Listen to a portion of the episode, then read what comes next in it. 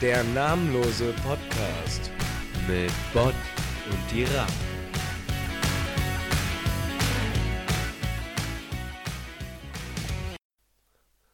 Ja, willkommen, liebe Zuhörer, beim namenlosen Podcast.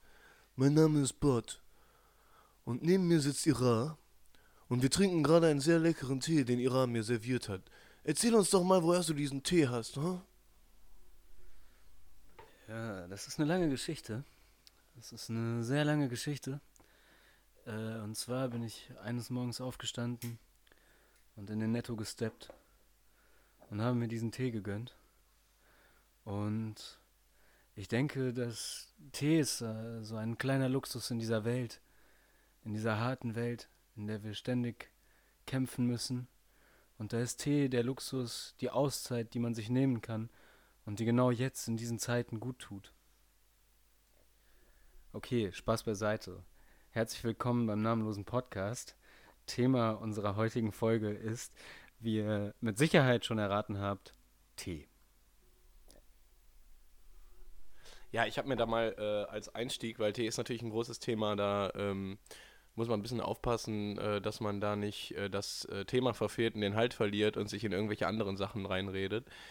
Äh, kennst du das T-Manifest von Marx? Sehr, unter, äh, sehr unterschätztes Werk, weil viele das als, äh, ja, als Eigenkarikatur oder als satirisches Werk ansehen. Ich halte das allerdings für politischer als das Kapital. Kennst du das? Ähm, nee, das sagt mir tatsächlich nichts, aber wenn ich jetzt raten müsste, würde ich sagen, dass es um die ähm, Befreiung ähm, der indischen Kolonie geht, oder? Also Marx selbst hat ja lange auch in England gelebt und sich äh, viel auch mit dem Kolonialismus als äh, vorkapitalistischer Form ähm, beschäftigt und als oder beziehungsweise als quasi Ausdruck von Imperialismus. Und deswegen würde ich jetzt raten, dass es darum geht. Aber inwiefern wird es dann als, als satirisches Werk gewertet? Ja, da hast du sehr, sehr richtig geraten. Äh, ich weiß das auch mal sehr zu schätzen, dass du so ein gutes Politikverständnis hast. Äh, das hat bestimmt mit deinem, äh, mit deinem studentischen Background zu tun, aber um nicht vom Thema abzulenken, genau, es geht um den Kolonialismus in Indien. Ähm, es wird oft als satirisches Werk missverstanden. Moment, ich muss einen Schluck Tee nehmen. Das, äh ah. Also es wird oft missverstanden, weil er seine Kritik ähm, in Kurzgeschichten verpackt. Und man kennt ja Marx nicht für seine Prosa. Und der schreibt eben mit so einem leicht ironischen Unterton. Das heißt, äh, egal wie tief das Thema geht, letztendlich, wenn er versucht, das in Prosatexten zu verfassen, dann klingt das immer tatsächlich so ein bisschen lächerlich machend.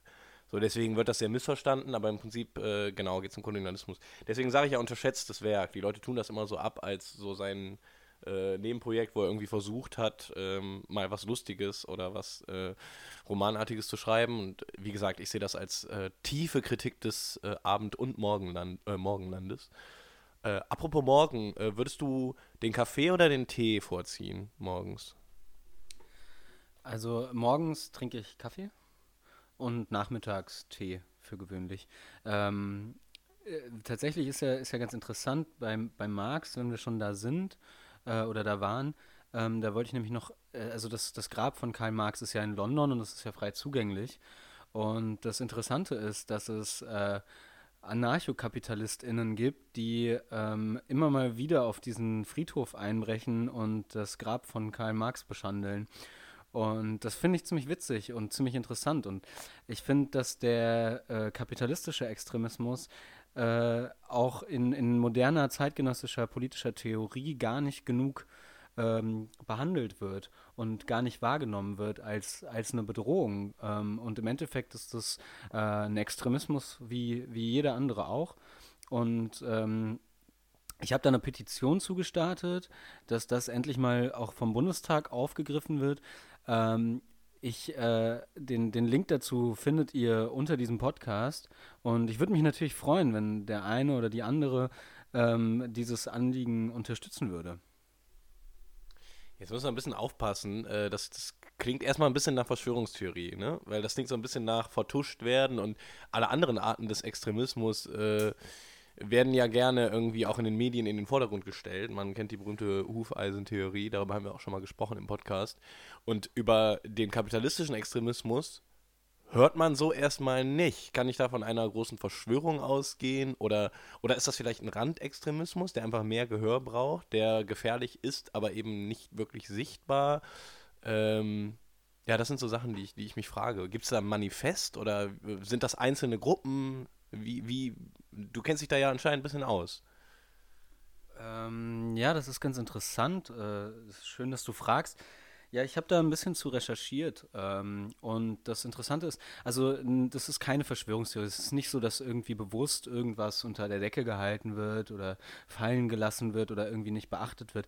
Das Problem ist, dass diese ähm, ja, Kapitalismus-Extremisten ähm, dass die, äh, oder wie ich sie nenne, Schlangen, ich glaube, das ist einfacher, wenn wir hier der Einfachheit halber von Schlangen reden, ähm, dass diese Schlangen, die sind oft getarnt. Die sind sehr gut getarnt. Äh, man findet die tatsächlich auch so quer in der, in der Demogra im demografischen Schnitt dieses Landes. Ähm, mit der einzigen Ausnahme, dass sie oft ähm, mal auf, auf, auf ähm, also ihre Lebensgrundlage sind meistens Bonuszahlungen sogenannte Boni. Und äh, die sind besonders, also die sind für viele dieser Gattungen ähm, eben eine ganz wichtige Lebensgrundlage und, und damit definieren sie sich. Und die haben tatsächlich äh, ein Manifest. Und zwar geschrieben ist das von der unsichtbaren Hand. Und das, Kap oder das Manifest ähm, hat tatsächlich keinen Titel. Ähm, sondern man redet halt immer von der unsichtbaren Hand und was, was die unsichtbare Hand verfasst hat.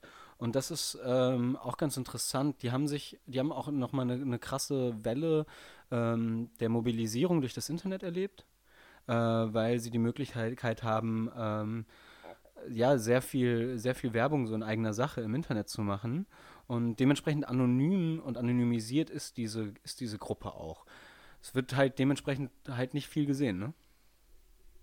Dann machen wir eben äh, kurz einen Exkurs für unsere Zuhörer und Zuhörerinnen über die unsichtbare Hand. Das ist ein, äh, ein Guerilla-Verlag, der schon seit den 1780er Jahren, ähm, ja, sagen wir mal, fragwürdige Literatur unters Volk bringt. Äh, natürlich ähm, illegalisiert, sehr umstritten, unter Linken sowie unter Rechten und vor allen Dingen unter der Mitte. Äh, die haben zum Beispiel auch Neuübersetzungen vom Koran, von der Bibel und vom Buddhismus herausgebracht und äh, sind eben auch für dieses Manifest eben genau verantwortlich, beziehungsweise für die Verbreitung. Die unsichtbare Hand, sehr interessant, hat bisher noch niemand äh, aufgespürt. Da gab es auch schon investigative JournalistInnen, die äh, tatsächlich seit dem 19. Jahrhundert versucht haben, diese Gruppe aufzudecken.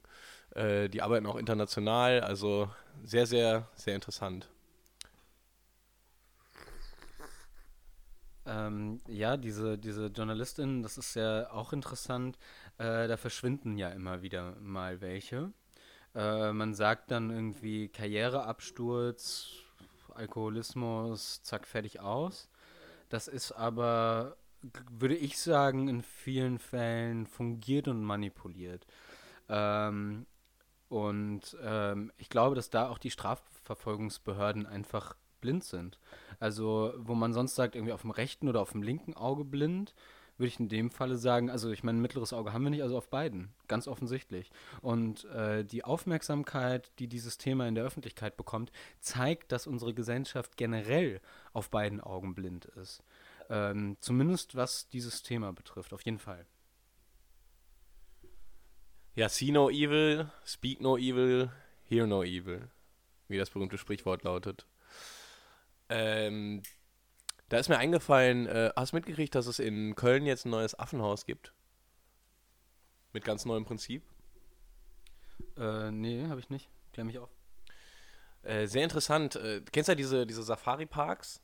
Ne? Wo, wo, wo im Prinzip, äh, das ist so ein bisschen so eine, so eine Gegenantwort auf Zoos. Das heißt, nicht die Tiere sind in Käfigen, sondern die Menschen gehen durch Käfige, sind in Käfigen. Man kann sich da auch 24 Stunden einsperren lassen. Da gibt es auch allmögliche Performance-KünstlerInnen, die das äh, gemacht haben. Äh, und im Prinzip geht es dann darum, den, den Tieren mehr Freiheit zu geben. Und dieses neue Affenhaus, das äh, ist riesig. Das ist äh, zwei Kubikkilometer groß.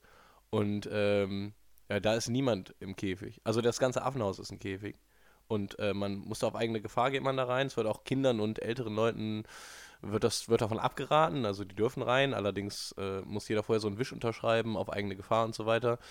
Und äh, ja, man kann da auch Geburtstage feiern, du kannst das mieten. Ähm, krass, ist das, ist das eine staatliche Einrichtung oder, oder ist das äh, auf private Initiative hin entstanden? Also die Idee ist auf, äh, fußt auf privater Initiative, da gab es auch Petitionen äh, und so weiter. Ähm, Peter hat sich da ein bisschen gegengestellt, aber Gott sei Dank ist Peter ja sehr umstritten. Das heißt, äh, das hat keiner so richtig ernst genommen. Und ähm, dann wurde das staatlich tatsächlich unterstützt. Das kam auch so ein bisschen aus dem Nichts, weil im Prinzip gab es keine Gelder dafür. Und äh, dann hat plötzlich, ich glaube Jens Spahn sogar, hat sich plötzlich sehr dafür eingesetzt und hat gesagt, nee, Köln braucht dieses Affenhaus und das ist revolutionär. Äh, Herr Spahn hat ja dann ab und zu mal so neue Ideen, die dann so verfolgt werden müssen und äh, durch diese staatlichen Gelder konnte das auch entstehen und das ist wirklich High-End. Also dieses Affenhaus, das ist moderner als so manches Labor. Das ist faszinierend. Ähm, wenn du jetzt in so einem, in so einem Affenhaus, also ich, ich schließe aus deinen Worten, du warst schon mal da, oder? Ähm, wie, wie, wie ist das denn? Also bekommt man da nicht Angst irgendwie? So, wenn man, wenn man da, also ich meine, ist man da erstmal, so ist man da zu Fuß unterwegs, ist man da allein unterwegs? Ähm, da, da, darf man, darf man irgendwie Verteidigungswaffen mitnehmen oder nicht? Also wie, wie, wie ist das denn geregelt? Weil ich glaube, dass das auch gerade irgendwie äh, gesetzlich dann schwer, schwer ist, das durchzusetzen, ne? Ja, also Verteidigungswaffen sind untersagt wegen dem Tierschutz einfach, weil im Prinzip also das Wohl des Tieres steht ja im Vordergrund, nicht das Wohl des Menschen. Deswegen ist es auch immer noch umstritten. Ich persönlich habe mich da ganz wohl gefühlt tatsächlich. Ich will nicht sagen unter meinesgleichen, aber ich war da mit einer Gruppe. Es war ein äh, 18. Geburtstag von meinem Cousin. Und äh, naja, wir haben dementsprechend auch so ein bisschen getrunken und so. Und vielleicht ist mir da so ein bisschen die, die Hemmung oder die Angst abgefallen. Aber ich habe mich eigentlich ganz sicher gefühlt. Es gab so ein paar Ecken, da hätte ich mich jetzt nicht hingetraut, vor allen Dingen alleine nicht. Da laufen nämlich auch ausgewachsene Berggorillas rum. Ne? Da möchte man natürlich nicht irgendwie äh, deren, deren Revier äh, falsch markieren. Aber ähm, das war für mich irgendwie eine sehr, ich möchte fast schon sagen, spirituelle Erfahrung, ja. Ich kann das auch jedem nur ans Herz legen. Ähm, ja, ich fand das, ich fand das großartig. Und ich meine, Affen sind ja unheimlich nah an uns dran. Das sind ja so, ne, das sind ja die Tiere, ja, die, die uns noch am ähnlichsten sind. Und da merkt man das mal so richtig, wenn man so einem Affen gegenübersteht. Man muss ein bisschen auf sein Hab und Gut achten. Äh, aber solange man da nicht aggressiv auftritt, kann man sich da eigentlich ganz gut bewegen. Ich würde vielleicht nicht auf die Bäume klettern. Ja, ich finde ich find das auch so unfassbar interessant. Du hast ja gerade schon die, die, die äh, Nähe und ähm, die Verwandtschaft zwischen, zwischen Affen und Menschen äh, angesprochen. Und ich kann mir ganz gut vorstellen, dass das ähm, in einem gewissen Maße auch ja, Potenzial birgt, ähm, vielleicht, auch, vielleicht auch irgendwie mal einen Menschenzoo aufzumachen, weil ich glaube, dass es ganz, ganz interessant wäre, so ein bisschen, so weißt du, so wenn du jetzt, wenn du jetzt eine Kuppel nimmst und über, keine Ahnung, Bielefeld oder so drüber stülpst, so was, was dann passiert. Ähm, so kann nichts mehr rein, kann nichts mehr raus, wie gehen die Menschen miteinander um? Ähm, wie, wie verhalten sich zueinander? Wie, was für eine Gruppenbildung gibt es? Was, für eine, was für eine Konfrontation gibt es? Wo laufen, wo entlaufen äh, Konfliktlinien? Das sind alles unfassbar interessante Punkte. Und ähm, ich, kann, ich kann mir auch gut vorstellen, dass es dazu, dass es dabei dann Parallelen geben könnte zwischen diesem, zwischen diesem Affengehege und, und, so, einer, und so einem Menschengehege. Ähm, und äh, ich kenne tatsächlich, äh, es gibt von Kafka eine Kurzgeschichte, die, die ganz so ähnlich ist. Und zwar ähm, geht es da auch darum, dass es quasi ein Mensch, also es ist kein Menschenzoo, aber die Menschen sind halt abgeschottet ähm, auf einer Insel. Und das sind nur die Menschen und halt ein Kamerateam. Und einer äh, aus dem Kamerateam, der schreibt halt quasi, oder also Kafka schreibt ihn aus Ich-Perspektive.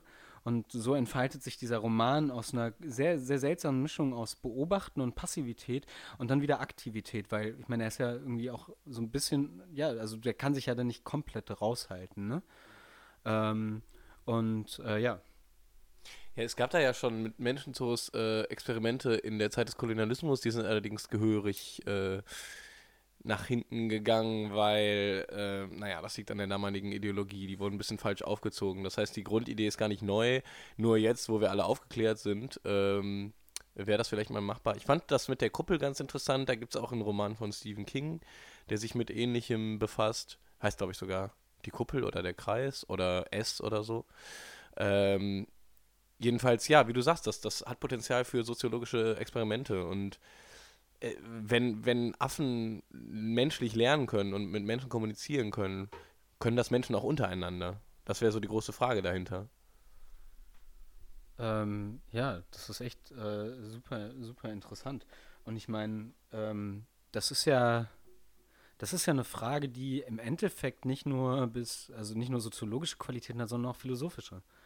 Was ist der Mensch? Was macht den Menschen aus? Ähm, wie konstituiert auch die Beziehung zu anderen den Menschen in seinem Sein? Und das, das finde ich einfach, ähm, ja, das, das, ist, das ist interessant. Ähm, ja, was, was, was denkst du denn? Was ist denn, also hast du dir mal über solche philosophischen Themen, solche philosophischen Fragen Gedanken gemacht? So, was, was würdest du sagen, nach deiner Einschätzung und Erfahrung, was macht den Menschen aus? Ja, interessant, äh, dass du mich das fragst. Ich habe ähm, in den 80er Jahren mal ähm, ein Sammelband herausgegeben mit philosophischen Texten, die sich so ein bisschen um dieses Thema gedreht haben. Ich habe da selber nichts geschrieben, ich war nur Herausgeber, habe Texte gesammelt und da fällt mir einer ein. Also es, gibt, es, es gibt ja da sehr unterschiedliche Ansätze und die einen sagen, wir sind im Prinzip nur nackte Affen. Ne? Dann gibt es diesen Ansatz, wir sind irgendwie ein intelligenter äh, Virus, der, der die Erde jetzt überrennt oder überrannt hat. Und dann gibt es wieder andere, die sagen, wir sind die Krone der Schöpfung. Ähm, hm, ich ich finde das eine sehr schwierige Frage. Ich glaube, das ist so ein bisschen wie bei Yin und Yang. Ich glaube, da, da, da steckt in beides ein Fünkchen Wahrheit drin. Auf der einen Seite sind wir ähm, wirklich unterentwickelte, ähm, ja, nichtige Kreaturen, auf die man eigentlich verzichten könnte. Auf der anderen Seite, ja, also ich möchte nicht sagen Krone der Schöpfung, weil das klingt immer etwas hochmütig, aber Menschen sind ja schon ganz schön krass. Oder, oder, oder würdest du mir da widersprechen? Ähm, ja, also ich, ich weiß nicht, ich bin generell, glaube ich, einfach kein Freund von, von ähm, irgendwie so Extremen. Und deswegen glaube ich, also ich glaube, dass der Mensch ähm, so ein bisschen in der Mitte angesiedelt ist, weißt du? Also der Mensch hat ähm, eigentlich, also der hat keine, oder beziehungsweise der perfekte Mensch, der hat keine Ziele, der hat keine Träume, der hat Emotionen, ja, so, so ein bisschen, weil irgendwie ohne Held lässt sich ja auch nicht aushalten. Aber halt auf jeden Fall nicht zu viel. Weißt du, der ist, der ist gesittet und, ähm, und ja, eigentlich, ja, halt normal, ne? Also so, so eine Mischung aus äh, langweilig und spannend. Eine Mischung aus stark und schwach.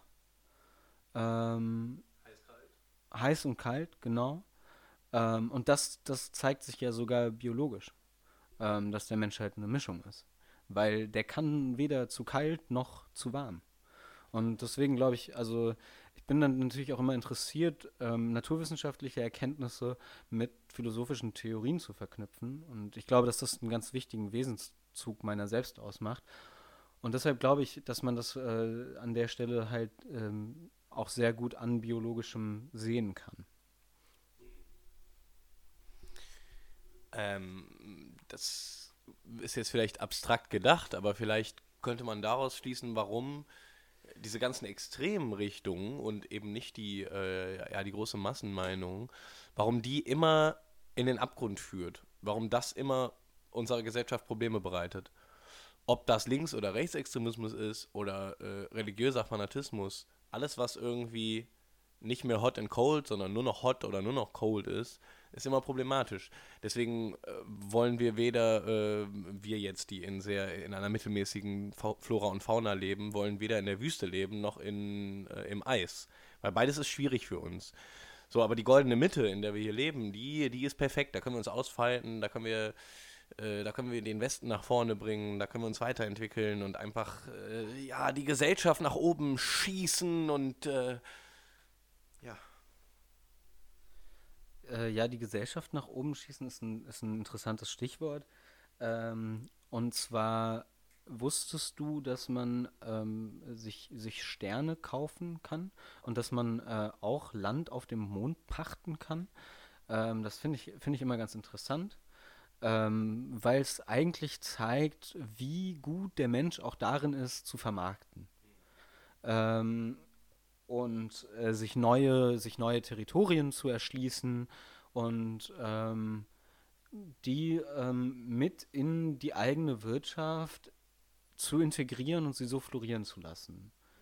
Ähm, was, was denkst du denn davon? Hast du davon schon mal was mitbekommen? Hast, hast du vielleicht sogar einen Stern oder ein Stück, Stück Mond? Noch nicht, aber ich will unbedingt äh, einen haben. Ähm, ich habe da auch Kontakt mit einer Initiative, die heißt Ein Stern, der deinen Namen trägt. Äh, die vermieten oder verkaufen eben Sterne. Allerdings äh, ist das noch schwierig, äh, allein aus finanziellen Gründen. Ich habe nur gerade, Entschuldigung, also ich, ich konnte dir auch gerade nur so halb folgen, weil äh, als du das gesagt hast, da habe ich uns direkt gesehen, wie wir im Weltall diesen Podcast aufnehmen. Das wäre doch mal, das wäre unfassbar. Also ich habe gerade so ein richtig kindliches Kopfkino davon. Ja. Boah, das wäre das, das wär echt cool. Das, das sollten wir vielleicht mal machen. Ähm, dann, äh, ja, das wird mit, mit Equipment vielleicht ein bisschen schwierig.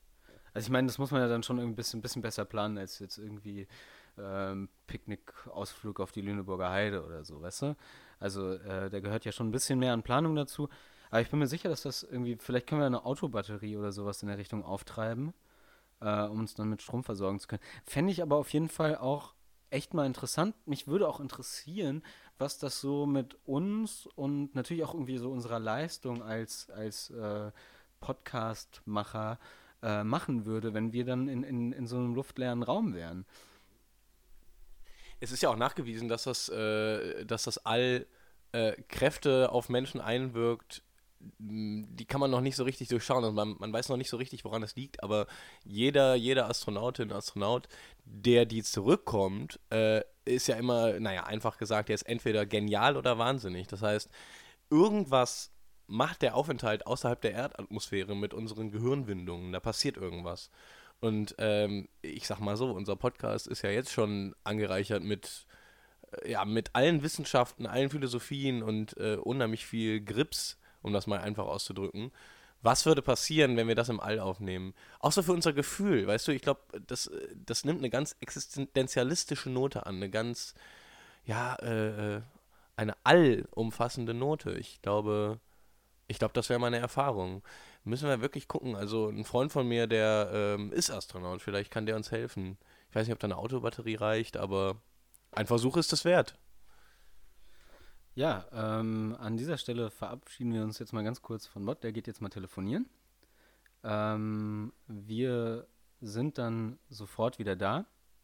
Und ähm, ja, bis dahin äh, bin, liegt es wohl an mir, ähm, euch da draußen vor den Geräten zu unterhalten. Ähm, das ist übrigens was, was mir sehr, sehr leicht fällt, weil, ähm, wie du weißt, Bot, ich bin ja auch Schauspieler und dementsprechend liegt mir das Entertainen eigentlich so ein bisschen im Blut. Also die äh, Schauspielerei, die hat ja auch viel mit, ähm, wir haben ja gerade schon über äh, Marketing gesprochen, über des Menschen äh, ja, Sucht oder des Menschen Können, äh, Dinge zu vermarkten. Äh, wie vermarktet ihr euch denn und habt ihr eigentlich Merch? Ähm, also wir vermarkten uns natürlich digital, aber auch analog. Ähm, und äh, das bedeutet, ähm, dass wir, äh, wir haben Werbefläche auf der Rückseite von Kassenbons gemietet, wo wir halt Werbung machen können. Ähm, weil äh, wir glauben, dass das einfach, wenn, wenn, wenn sowas alltäglich wird, äh, das ist der Moment, wo es sich so in deine Gedanken einschleicht. Und äh, ja, tatsächlich haben wir auch Merch. Und zwar, ähm, wir haben äh, eigene Tennisbälle entwickelt, die auch unser Logo tragen. Und ähm, die dem Kontrahenten oder der Kontrahentin jeweils äh, leichte Stromschläge äh, zufügen, wenn, wenn er oder sie mit dem Schläger den Ball trifft. Ähm, einfach weil, also ich glaube, wir alle in dem Kollektiv sind Gewinnertypen. Und ja, also wir spielen halt auch leidenschaftlich gern Tennis, ne? Also ist es naheliegend. Nein, das ist ja klar. Schauspiel und Tennis, das geht Hand in Hand. Da muss man eben nur aufpassen, dass sie richtig eingestellt sind, ne? Nicht, dass man selber dann noch einen Schock kriegt. Äh, wobei das ja vielleicht auch, äh, ja, du, du möchtest einhaken? Äh, nee, das eigentliche Problem ist, dass man nicht gegeneinander spielen darf. Also wir dürfen in dem Ensemble, das ist, das, das ist immer das Problem. Also die, ähm, die merken sich halt deinen Schläger, also die erste Schlägerberührung, die bekommt nie wieder einen Stromschlag. Aber das heißt, der Ball eignet sich halt schlecht für ein Doppel, beziehungsweise da arbeiten wir gerade dran, dass es auch noch die Doppelversion gibt, dass die ersten zwei Schlägerberührungen, da muss man sich halt einmal den Ball kurz zuspielen, äh, frei bleiben und halt alle weiteren ähm, dann Stromschläge bekommen, bis das Ding halt wieder ausgeht. Und äh, also bis man es ausschaltet, ja. Ich hätte da noch einen Impuls. Äh, ich finde das sehr interessant, was du gesagt hast zu den Kassenbons. Es ist ja so, dass auf der Rückseite vom Kassenbon immer was steht. Äh, allerdings ist das so in Anführungszeichen der Scheiß, den keiner liest. Ähm, das sind immer irgendwelche, irgendwelche Marketing-Sachen. Und wenn du jetzt sagst, da habt ihr jetzt Werbung, damit das sich so ins Unbewusstsein einbrennt, das finde ich sehr interessant. Ähm, wie wäre es denn, wenn ihr Werbung schaltet? Kennst du das, wenn man was installiert oder so ein Programm oder ein Spiel ist oder so auf dem Computer und dann kommt irgendwann dieses, äh, li diese Lizenz eingeblendet und man klickt immer auf Ich stimme zu, ohne zu lesen?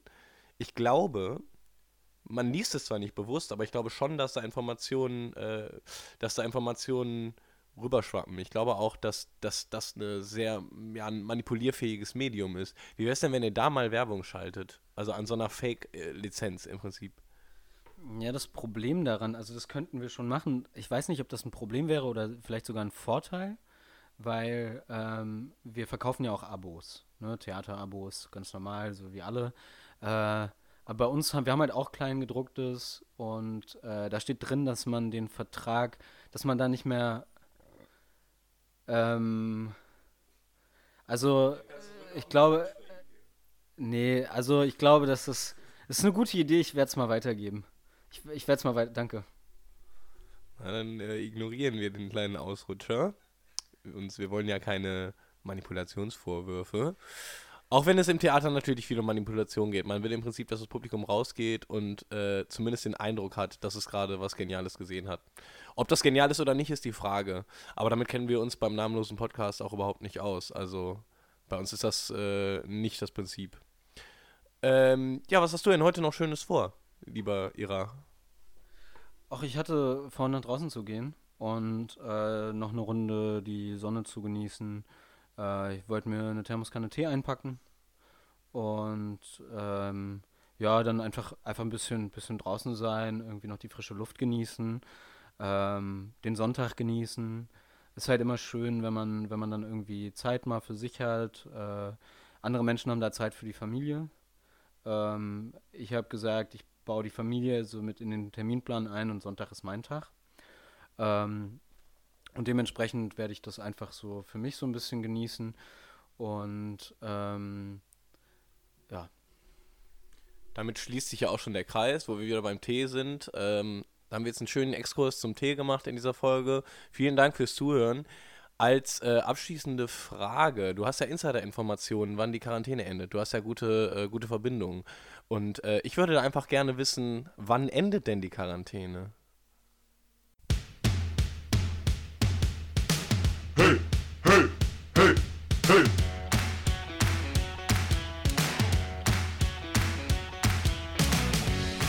Der namenlose Podcast mit Bot und Dira.